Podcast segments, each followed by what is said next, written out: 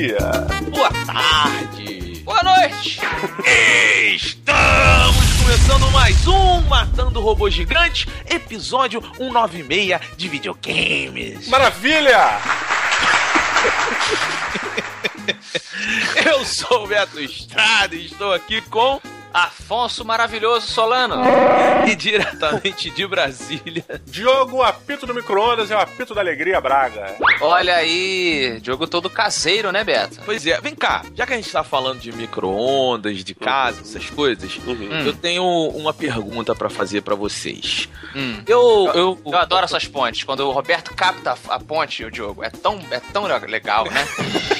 Fazer a conexão, ele sacou, né? Falou de micro-ondas, casa, e agora. Na verdade, eu tinha até uma pergunta sobre o micro-ondas, mas vou deixar pra depois. Não, mas olha só. Eu ontem fui no mercado e tal, aí fui comprar leite em caixa, e agora o leite em caixa ele já não me agrada mais. Hum, boiola. Então eu falei, eu vou voltar aos velhos tempos de criança e vou continuar no leite em pó. E aí comprei lá um saquinho de leite em pó, porque eu tô cada dia mais mão de vaca e a lata é mais cara do que o saquinho, né? Então eu comprei o saquinho. Aí quando eu cheguei em casa, eu falei assim, cara, não tenho aonde guardar meu leite em pó, porque eu gosto de botar assim, tipo, Nescau, açúcar, sabe, essas coisas.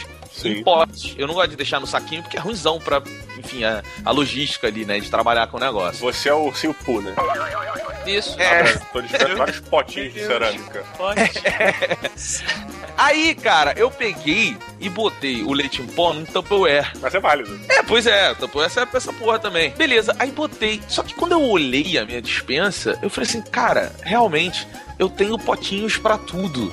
E aí fica a minha pergunta. Vocês quando compram, assim, sei lá, Nescau, leite no saquinho, vocês ficam tipo, com a colherzinha no saquinho, vocês abrem um saquinho de um jeito que depois dá pra fechar com pregador, aquela viadagem toda? Vocês outro dia falaram em algum programa aqui que vocês escondem os talheres e os pratos extras, porque senão vocês vão pegar novos pratos ao invés de lavar. Claro. Isso. Isso já foi uma loucura foda, na minha opinião. Mas é a forma, isso é, uma, isso é uma coisa de gordo, cara. Uma pessoa que, pelo menos eu entendi dessa maneira e me adaptei. Quando começa a ficar com vontade de comer alguma coisa, eu não quero comer o biscoito X. Eu falo, eu vou comer alguma coisa pra impedir que eu continue com muita fome e rápido. E aí eu vou lá e pum. Porque se eu for nessa de eu quero aquele biscoito que vem com gotas de chocolate que é incrível, que é tipo um chocolate com cookie, não vou falar mais. aí, sabe, você fica naquela gula e acaba devorando pacote, cara. Quando você tem um É. pote na mão, você tipo assim, eu pego uns três, boto num pratinho e levo para pro escritório, entendeu? Entendi. É, eu, eu, é assim, ó, Diogo, eu, eu acho que essa sua teoria ela é válida, porque, por exemplo, eu outro dia comprei a mandita. não Nossa, dá pra delícia. você comer nada diferente que não aquele saquinho inteiro. Cara, eu não consigo gostar tanto de amandita assim. Tu tá maluco? É, sabe o que, que a mandita me lembra? Assim, o gosto é muito bom, tá? Mas a imagem da mandita, ela me lembra marisco. Eu, eu gosto de marisco, mas eh, parece que eu tô tirando várias conchinhas, sabe, do mar e tô comendo com Não, aquela peraí, gelequinha. mas peraí, você fica desmontando a mandita? Ah, mas eu eu, não- eu, eu gosto de dar uma desmontadinha assim. Você come duas inteiras e aí uma você desmonta pra comer o chocolatinho, Não, sabe? olha só, a, a mandita eu desmonto, eu tento desmontar no meio. Hum. Fico com duas camadas de prazer. E Uhum. aí como. Ou às vezes ela mesmo se desmonta e aquela capa dela, de Mirabel, sei lá, ela sai e fica só aquela avelã no meio, aquele chocolate, sabe qual é? É, mas engraçado, essa teoria de vocês, agora você comentou da avelã, eu me lembrei, obviamente, do meu chocolate favorito of all time, aguardo o patrocínio aí, falarei dele todo dia, se vocês quiserem, será o Ferreiro Rocher. Muito Super bom. valorizado, super Pois valorizado. é, o, o Diogo acho que é super valorizado. Não, Eu não acho- é, não é. Olha, não é. dois Ele- que eu acho valorizado. Kit Kat, super valorizado. Tu E, a- tá maluco? e, a- e o Ferrero Rocher, sério. Primeiro que o Ferrero Rocher não deveria vender em qualquer lugar. Então, e, e é por isso então que eu trago, porque o Ferrero Rocher, ele, ele é, na verdade, ele não é um chocolate. Quando você compra um Ferrero Rocher, você tá comprando um chocolate. Você tá comprando status, uma experiência. E aí, se você tirar, na sua lógica, Diogo, então, se eu comprar uma caixa de Ferrero Rocher, eu tenho que tirar todos eles, desembrulhá-los de seus papéis laminados magníficos, dourados, e colocá-los em um pote de plástico. Olha só, deixa eu, deixa eu explorar isso aí. Porque eu concordo com você quando você falou que o Ferreiro Rocher é experiência. Tem certas coisas que eu não compro por aquilo. Eu compro pela experiência. Então, por É. exemplo, eu ir a uma loja pra comprar um Ferreiro Rocher, eu quero ser atendido por um mordomo.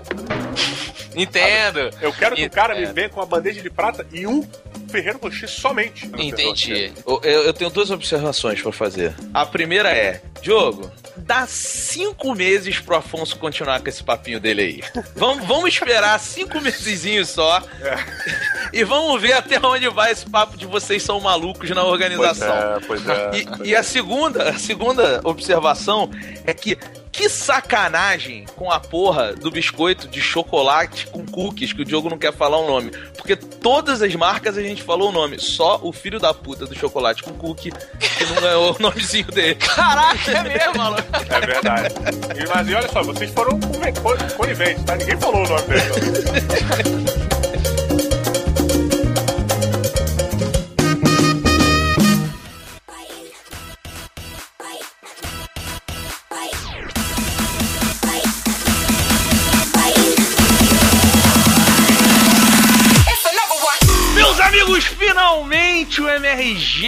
Falar da nova geração, rapaz. Fomos neste ano de 2013 a Brasil Game Show em São Paulo e lá no stand da Warner nós botamos as nossas mãos em Dying Light, FIFA 14, Batman, Arkham Origins, Afonso Solano, Battlefield 4, Need for Speed Rivals, vimos Mad Max, jogamos Lego Marvel, cara, muita coisa, a gente viu todos os lançamentos. Nós vimos o que nos espera, não só no ano de 2014, mas agora, essa semana que sai a nova geração. Exato. Eu só queria fazer uma correção, Roberto. Na verdade, a correção é a adaptação de gosto. É, você falou que nós pusemos as mãos. Eu preferi que você tivesse colocado antes, ou assim, nós arregaçamos as mangas e pusemos as mãos. Fica mais limpo. Fica, fica até uma coisa mais operária. Vê o que que vocês acham assim. Nós fomos no banheiro, lavamos as mãos, arregaçamos as mangas e pegamos o controle. Agora sim, na Brasil Game Show! Bye.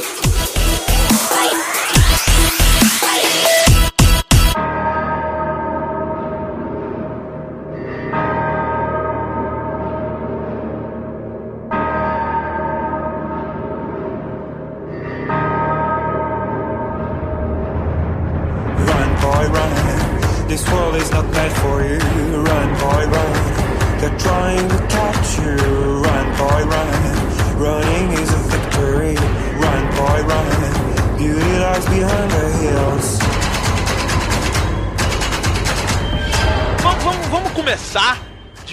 Nós começamos.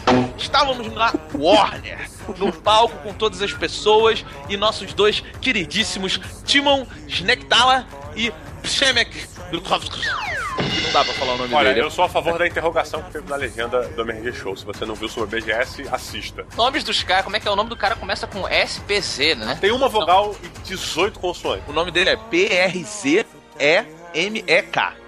Isso. O nome, nome do cara é uma onomatopeia, basicamente. É, tipo isso. E lá estavam eles para apresentar o jogo que eles, como representantes da Techland, vão lançar ano que vem, Dying Light, rapaz, que é um, um sucessor, na minha opinião, Roberto, da nova geração de Dead Island. Afonso Solano, você jogou no palco Dying Light. Exatamente, eu gostei muito do Dead Island é, por conta principalmente do clima que ele dá pra você. É um, por ser primeira pessoa, por ser zumbi, por ser uma situação opressora ali, a música é muito boa, o esquema de, de você bater nos personagens. A gente até discutiu isso no programa sobre Dead Island, que eu gostei muito do esquema de você poder botar o controle realista, é uma função que tem lá nas opções, e você bate nas pessoas movendo o manche do seu controle é, na direção que você quer acertar perfeitamente, assim. Então, se eu quero acertar primeiro a cabeça do cara ou quero derrubar os braços dele pra ele não me segurar e me jogar longe, eu posso fazer isso. E uma série de outros esquemas que, que o jogo apresentou, um jogo muito divertido, na minha opinião, de zumbi.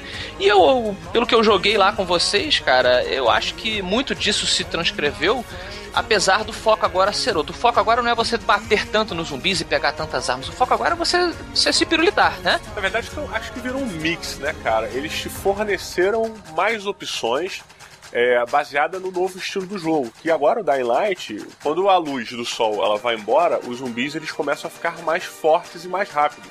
Então, você que durante o dia se sentia o homem mais poderoso do universo,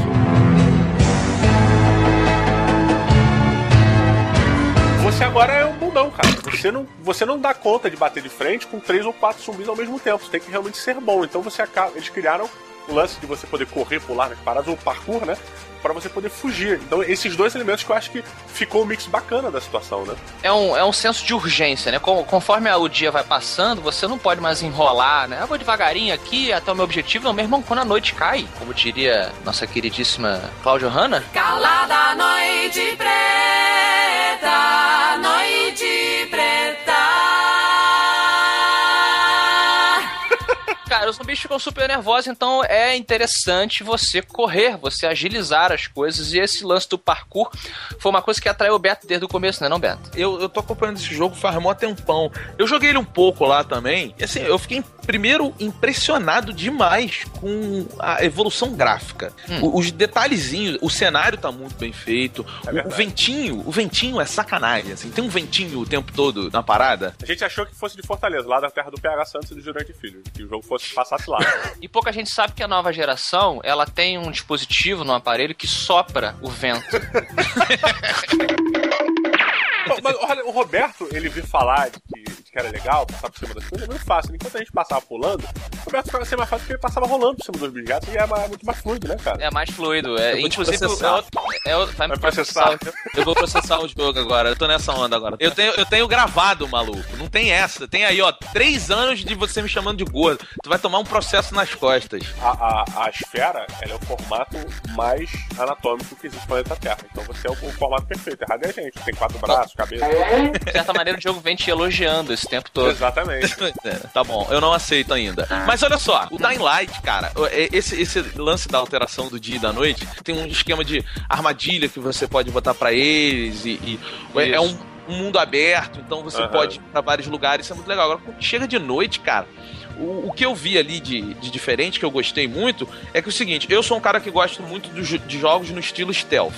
Então eu joguei, porra, quietinho, me escondia, vi um zumbi, eu segurava ele, tem um radar assim que você consegue ver, né? Uma área assim, os zumbis onde estão, então você fica ali escondido. E a- só que tinha gente que partia pra porrada com os zumbis Ló, é verdade. é verdade. tensos. Então é maneiro que você cria o teu estilo de jogo na parada. E eles aproveitaram a experiência do Mirror's Edge. a- é eles, na verdade, não aproveitaram, eles aperfeiçoaram a experiência que eles tinham com o Mirror's Edge pra fazer esse esquema do parkour. É, desses dois jeitos que o Roberto falou. Porque você pode fazer a parada mega agressiva pulando por cima do zumbi. Você pode realmente pular por cima do zumbi. Isso é incrível. Mas ao mesmo tempo você pode ir pelo cima das casas, pulando nas coisas, etc, etc. E com uma fluidez que, como o Beto já citou, cara, muito legal, cara. Sabe? É bem natural, não é aquela coisa que você fica assim, pô, mas não- ainda não é isso. Sabe? A gente não conseguiu jogar muito porque aquilo lá era um demo, né? Então aquele é um universo moldado por eles pra ter uma experiência que incluísse quase tudo que, que eles tivessem da experiência do Dying Light. Parece, tá muito legal, sabe? Tá muito fluido, tá, tá banana. Tá, tá banana aí.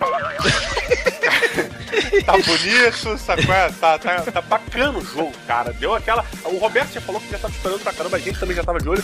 E, cara, agora realmente só ficou mais a expectativa do jogo, né?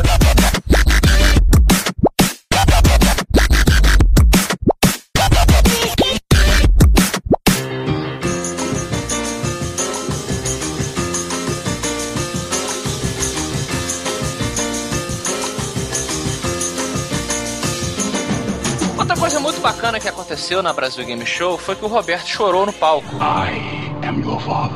Quase Chorou, isso, cara. Chorou, chorou. Chorou, chorou porque ele encontrou uma pessoa muito importante na vida dele, queridos ouvintes. Sim, sim. Sim, essa pessoa não é ninguém menos, ninguém mais, do que o produtor do FIFA, o jogo da vida do Roberto. Roberto, Caraca. fala pra gente. Cara, falar uma parada, é, é uma sensação foda você sentar com uma pessoa que Hum. faz uma das paradas que você mais gosta. É sério, cara, porque assim, quando eu sentei do lado do Giliard, eu falei assim, qual é, prazer e tal. E é muito engraçado, porque o Giliard, ele, ele ouve o MRG, sabe? Então, Não dá pra tipo, entender isso, não dá pra entender isso. é uma, é uma relação que é, é difícil, assim. E aí eu fui conversando com ele e é engraçado porque eu falei assim, Giliard, eu não quero ficar te elogiando. Na verdade, eu quero te perguntar o porquê de todas as coisas que me incomodam no FIFA. Mas rapidinho, isso é importante a gente frisar porque o Roberto, vocês ouvintes lembram disso perfeitamente, no FIFA 13, o Roberto fez o seguinte comentário.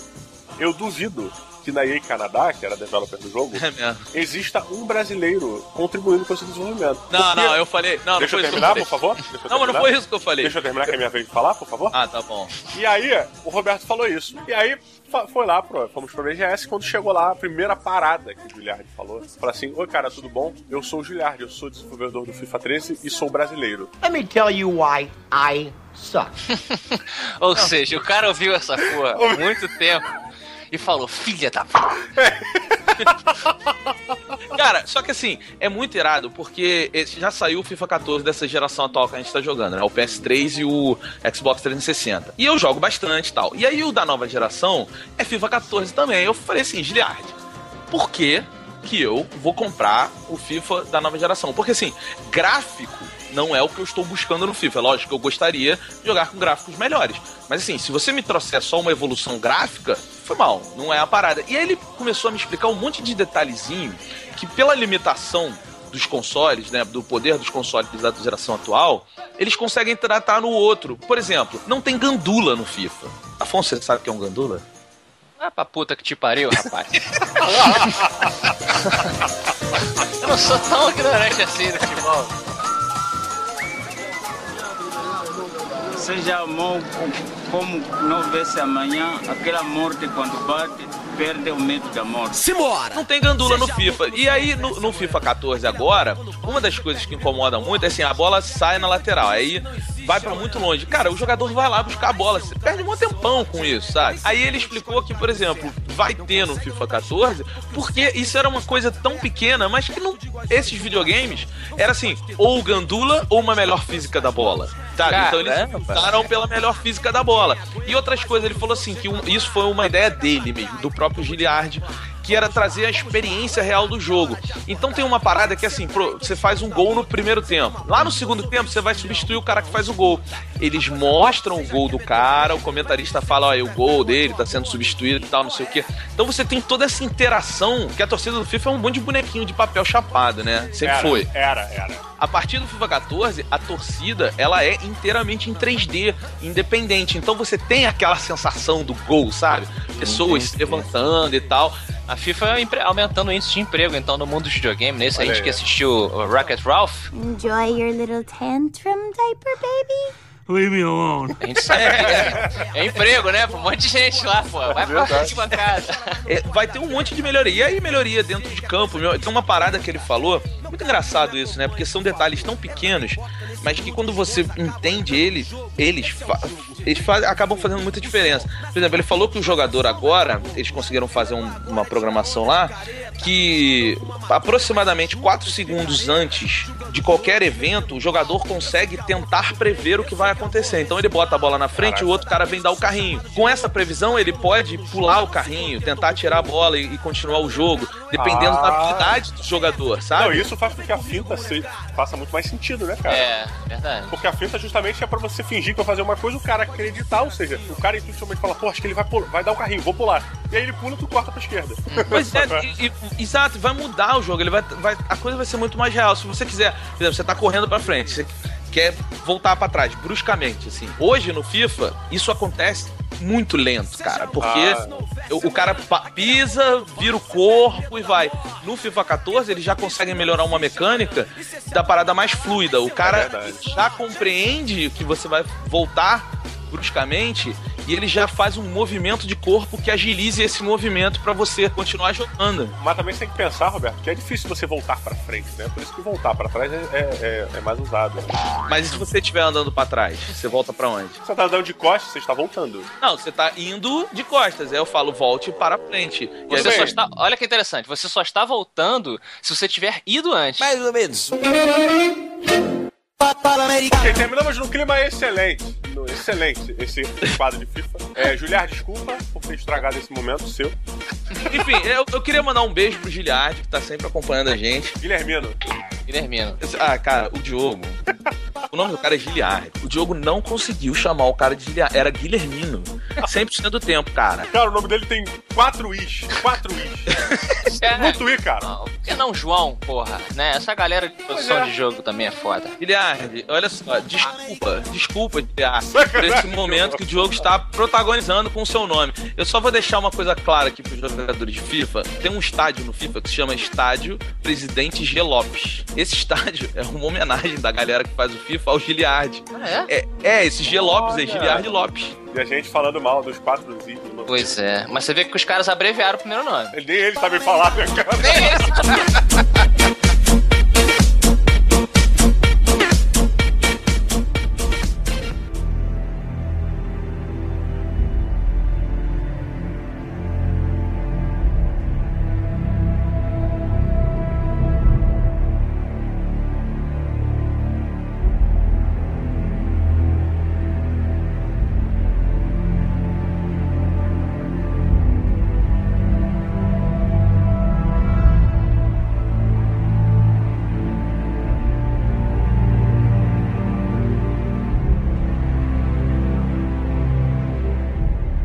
Afonso!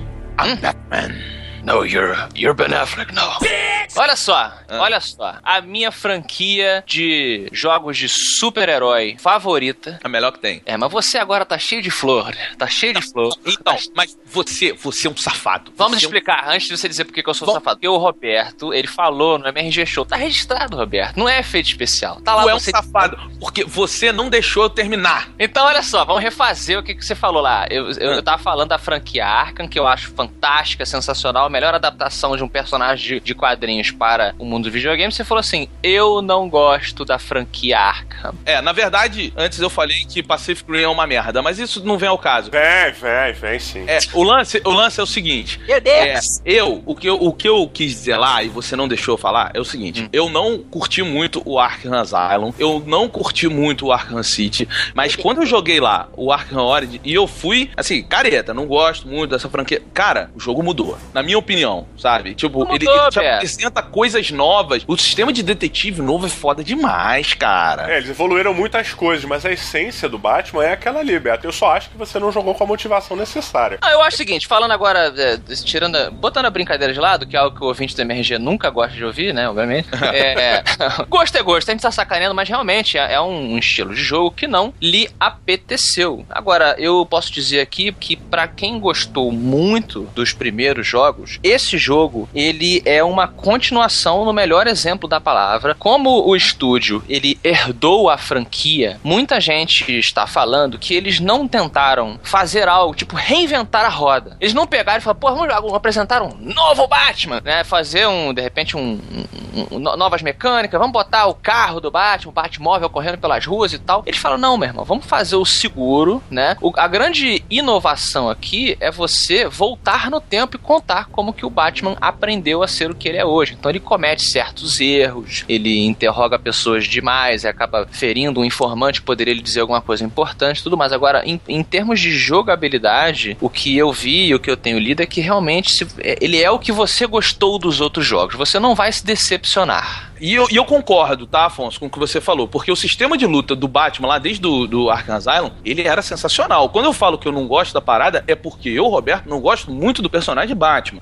Então a aura do jogo todo, ela não me cativava. O que eu, o que eu achei diferente aqui no Origins é que ele me pareceu ser um jogo que te traz um, um- um mundo muito mais aberto, que eu gostei mais. Você, você explora mais, você vive mais aquele personagem que você tá jogando do que eu achei que foi no Asylum. No City até era bem mais aberto, né? Eu não te entendo, Roberto. Eu não vou mais me manifestar. Porque, cara, se é o Batman e você não gosta do Batman, é, eu acho que não vai mudar muita coisa pra você, cara. Porque aqui a gente vai ver os vilões do Batman no começo da carreira do Batman, na cidade do Batman. Você tá me desestimulando. Mas, mas, mas é porque eu acho que você tem que aceitar a Ah. sua natureza. Não, eu quero jogar o Origins. Eu tô mega empolgado pra jogar Ah, esse jogo. você- Você tá tentando me desestimular, porque eu achei do caralho o que eu vi lá. Mas eu não entendo como é que você pode ter achado do caralho se você não gosta dos dois primeiros jogos. Eu quero entender a mente do Roberto. eu gosto muito da mecânica. A mecânica do Batman ela é indiscutível, ela é foda. Isso é indiscutível. Vocês estão esquecendo que esse jogo é o Origin. E, em teoria, avisado por eles, vai rolar uma opção de você jogar o jogo com a roupa do Adam West. That is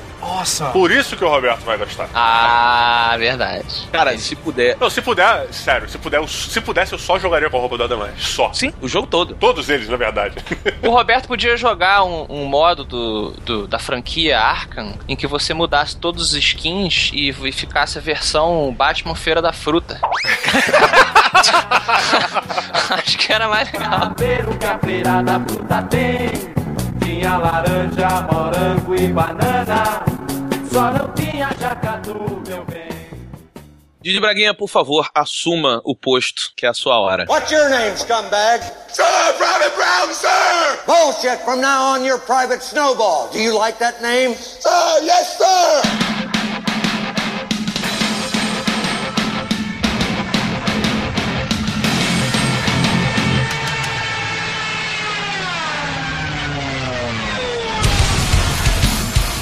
É, jogamos lá o já lançado, né? Battlefield 4. Fizemos várias brincadeiras lá no palco da BGS. E experimentamos um pouquinho do, do- da campanha da, da BG do, do Battlefield 4 lá no palco da galera. E jogamos também um multiplayer numa LAN gigante que a, que a Warner junto com a EA montaram, cara. E tomamos uma coça inacreditável. A gente mal sentou, né, cara? A gente mal sentou na cadeirinha, começou a. O jogador de PC, né? O Beto e o Diogo que trabalharam na House sabem que o jogador de PC ele precisa de 5 minutos para configurar o seu cockpit. Exatamente. E, e nem é só o cockpit, na verdade, não é, são só as teclas, não. É a posição do teclado, a posição do mouse, a própria cadeira, a maneira como você vai sentar. Tudo isso é cockpit, cara. É verdade, é verdade. É verdade, foi redundante. Ah, ninguém espera que eu seja objetivo também.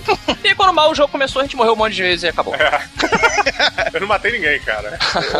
Eu, eu matei, eu matei acho que duas ou três pessoas no máximo, assim. pra- Você- o que eu achei bacana, muito bacana desse jogo, é, na verdade, foi a questão da dublagem, né? Warner e a EA, eles dublaram o jogo completamente. Mas completamente, cara, é de você no multiplayer, o cara vira pra você e fala assim, é... Tipo, um inimigo foi avistado a leste de sua posição. Atento, fique atento. E aí, tipo, isso é muito engraçado, porque eu entendo inglês. Quando o cara fala inglês, eu entendo. Eu sei que ele tá falando que tem um inimigo a leste da minha posição. Mas o senso de urgência de que o inimigo está ao leste da minha posição só veio agora pra mim. Só agora, quando o cara virou em português pra mim e falou, falei, caraca, tem um maluco lá. Imediatamente eu já viro pra olhar pra aquela área, entendeu? Entendi. Coisa impressionante isso, né, cara? Interessante isso. Cara, sabe uma coisa que eu gostei, já que vocês estão falando da dublagem? É, eu venho notando nos jogos que a dublagem, e eu apoio muito os jogos serem dublados, é, ela, ela ainda tem um lance de volume, cara. Isso me incomoda demais, assim. Outros jogos que eu joguei recentemente dublados, eles têm esse lance, às vezes perde volume, aí você tem que ficar, porra, o que, que ele tá falando? Aumenta o som pra cacete, e de repente o volume volta ao normal, estoura o som. O Battlefield não, cara. Eles cuidaram desse lance do volume certinho, assim. É E eu, eu- é, eu acho que isso fez muita diferença, porque todos os jogos que estão saindo dublado, eu estou jogando dublado, porque eu apoio muito essa parada. É, eu acho também que é melhor. Pois é, mas o, o do Battlefield, o som, ele, ele, ele não desnivela. E isso, pra mim, já é um ganho, porra, parabéns, sabe? Na verdade, não é um ganho, se ele tá nivelado.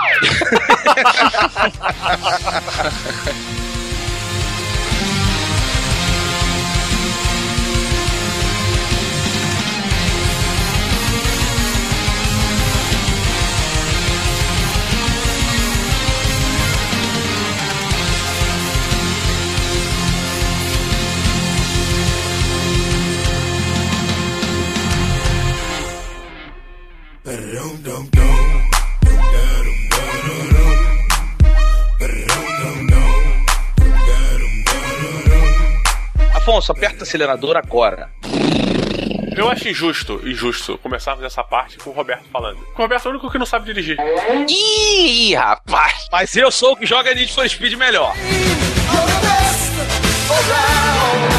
Ah, é verdade, olha só, Roberto, você perguntou do Gandula. É, em- com qual pé você aperta o acelerador no carro? O acelerador?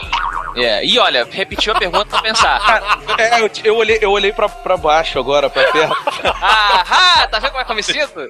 Muito bom, muito bom, Afonso. Exatamente, queridos amigos, estamos falando de Need for Speed Rival. Oh, I like it when you break down. Isso, Roberto. Cara, se trata esse jogo? Cara, que jogão, que jogão. Eu sou muito fã da franquia Need for Speed. Need for Speed Underground, pra mim, é o maior marco em jogos de corrida que tem. Eu acho que é o Gomes. É o maior, é o maior marco. É o maior marco pra mim é o Gomes. Mas. Cara, que piada, cara. Pelo menos de Brasília, ele é o maior marco de Brasília que eu conheço.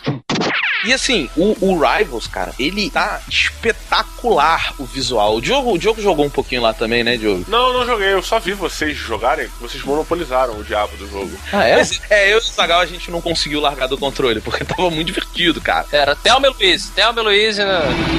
Okay, then listen. Let's not get caught. What are you talking about? Going. As estradinhas. Mas assim, ele, ele, ele tem o lance do- da polícia perseguir, né? Que é uma coisa que tem em alguns jogos da franquia Need for Speed. Só que agora a polícia, ela, ela tem dois tipos de carro. Tem um carro que é mais porradeiro, que fica te batendo o tempo todo pra te desregular na, na sei lá, na corrida. Na pista. Entendi. Começou a porque- ficar muito técnico, né, Roberto? É, é, na direção, porra, tava Boa procurando direção. palavra. E aí tem um outro carro que ele, ele já é mais rápido, não é pra ficar te batendo, e ele tem pulso eletromagnético. Então ele fica soltando aquela parada em cima de você e ele fica foda de dirigir. Mas assim, a sensação de velocidade tá muito, muito foda. O, o gráfico tá animal, tá assim, impressionante mesmo, assim, sabe? Você sente todo o poder gráfico dessa geração nova. E o controle, eu joguei no controle do PS4, cara. Olha aí, isso é, isso é legal. Pois é, e assim, é, é muito gostoso aquele controle, cara. É muito bom de jogar. É, vou dar de graça a ideia aí pro pessoal da, da Need for Speed. Que tal? Vocês estão sentados? Ah, vamos lá. Duas palavras pra vocês. Duas palavras não, desculpa, duas frases. Need for Speed, Vin Diesel. Ask any racer, any real racer. It don't matter if you win by an inch or a mile. Winning's winning. Por que não unir as duas franquias que as pessoas associam melhor com carro? Need for Speed e. é, como é que é o nome daquele, daquele monte de filme lá? Velozes Furiosos. Velozes e Furiosos. Eu não gosto de Velozes e Furiosos, mas tem tudo a ver, cara. Por que, que eles não fazem um Need for Speed. é, como é que é o nome em inglês do Velozes e Furiosos mesmo? Fast and Furious. Fast and Furious. Olha aí. Na verdade, o primeiro Need for Speed que, que, que se adaptou a, a esse modelo que hoje em dia ele segue, que foi o Underground, é, ele foi. ele veio na onda do Velozes e Furiosos, né? Ele começou esse lance da tunagem, essas coisas, street race dessa maneira, mas como aparece no filme. O problema, eu acho, é que lançaram um jogo do Velozes e Furiosos, que deve ser meio ruim até, né? Não, não tem. O que tem é um jogo chamado Wheelman, com o Vin Diesel interpretando um cara que dirige, um cara de fugas, assim, com certeza foi pra cash in no personagem, porque devia ter alguma divisão de direitos. Mas eu sempre pensei nisso, assim, eu não, não, não curto muito eh, a franquia de filme, mas eu acho que seria uma ideia fantástica, cara. Agora, agora eu entendi, na verdade, essa parada do Vin Diesel é tipo aquele filme que o, que o Schwarzenegger fez, que ele era o Conan, que era da Red Sonja, é, mas ele não podia dizer que era o Conan. Exatamente. é isso mesmo, cara.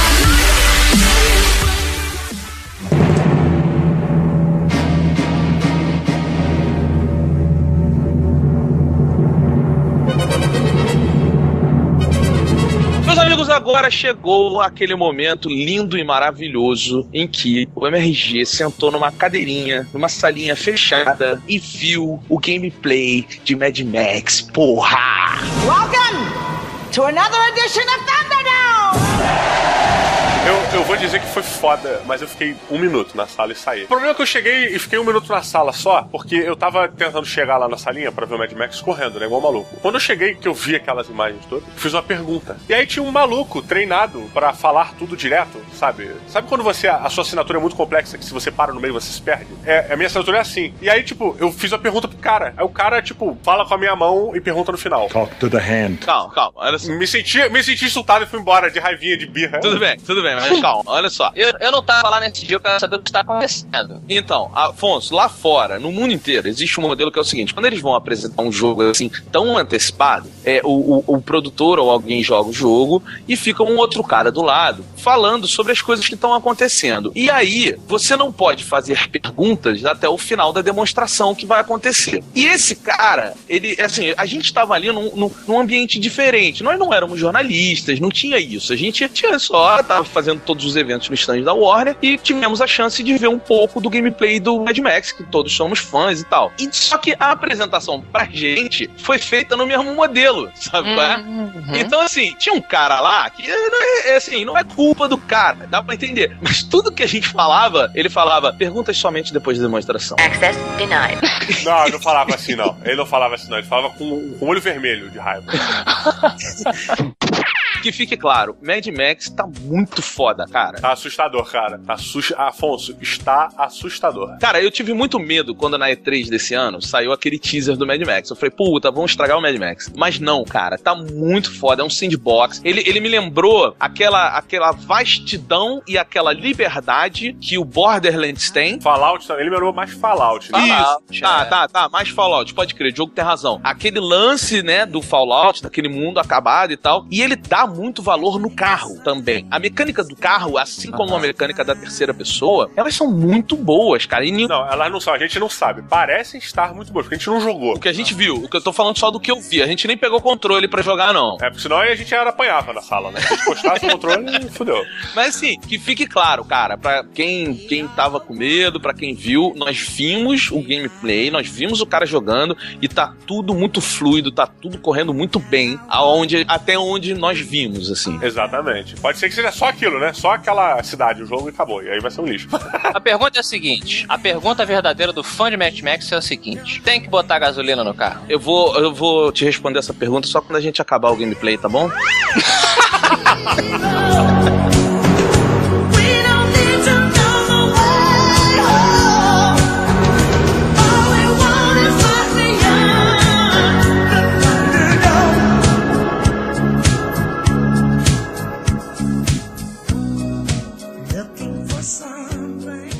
There's a letter in your mailbox.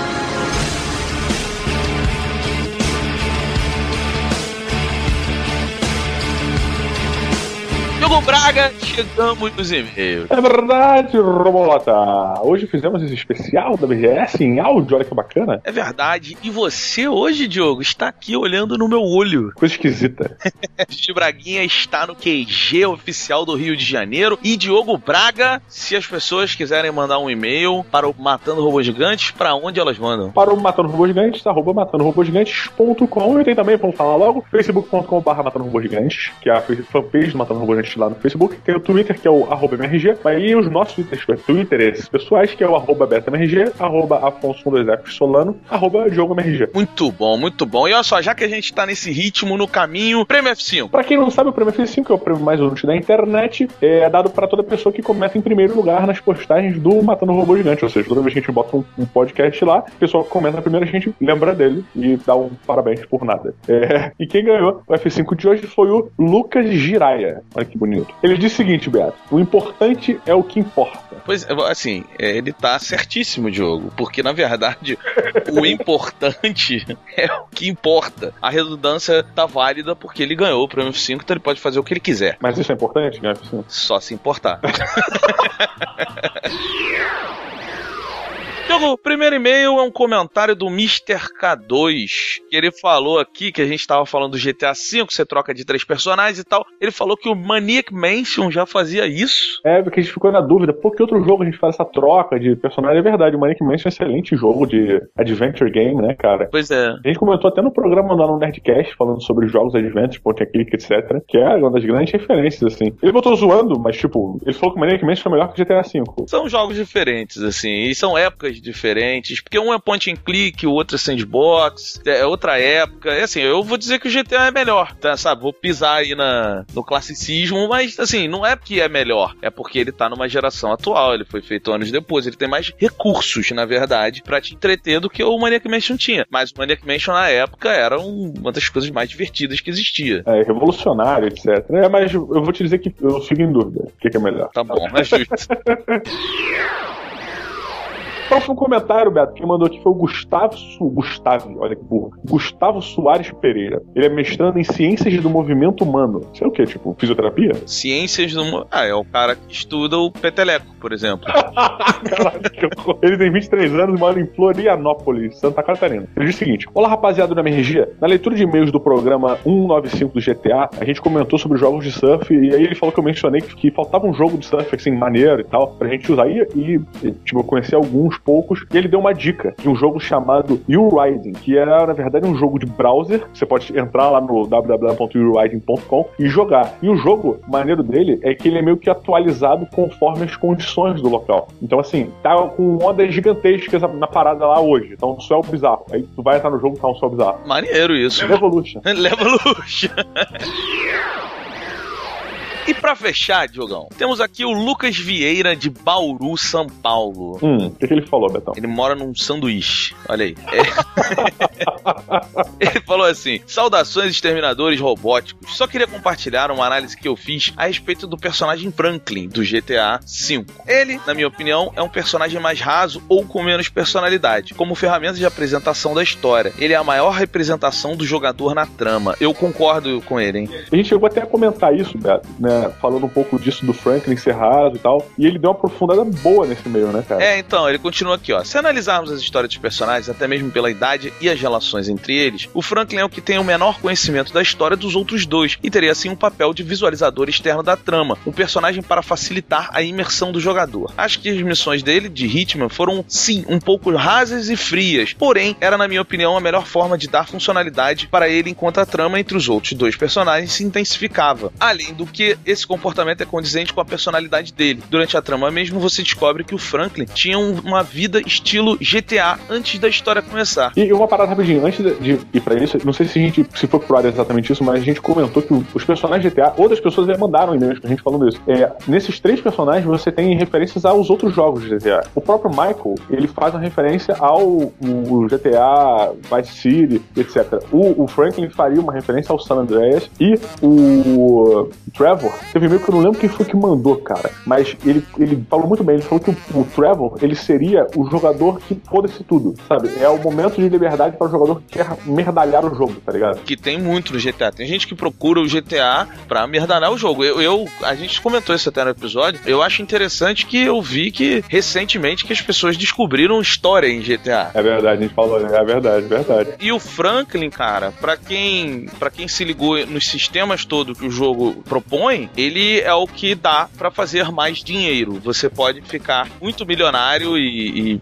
comprar o campo de golfe, todas aquelas coisas que são muito caras, sabendo jogar com o Franklin. Justo, justo. Então ele, ele, ele é um personagem mais raso, sim, mas ele não deixa de ser um personagem muito legal, na minha opinião. Ele tem a sua função dentro do game design, né, cara? É aquela função do aprendizado. Realmente, eu concordo muito com isso, cara. Concordo muito com o que você falou. Pô, maneiro, cara, maneiro. Ele termina mandando muito bom programa e parabéns, realmente foi muito bom programa. Eu, raras vezes eu elogio o MRG. muito bom, cara. Roberto Luca Estrada, aproveitando então que estamos virando, eu continuo falando e impedindo você de falar. Por favor, traga a pérola gameística do jogo de hoje, do jogo, do episódio de hoje que falamos das coisas que vimos na BGS. Cara, eu vou falar a pérola gameística, Diogo. Meu Xbox One já está ligado na televisão.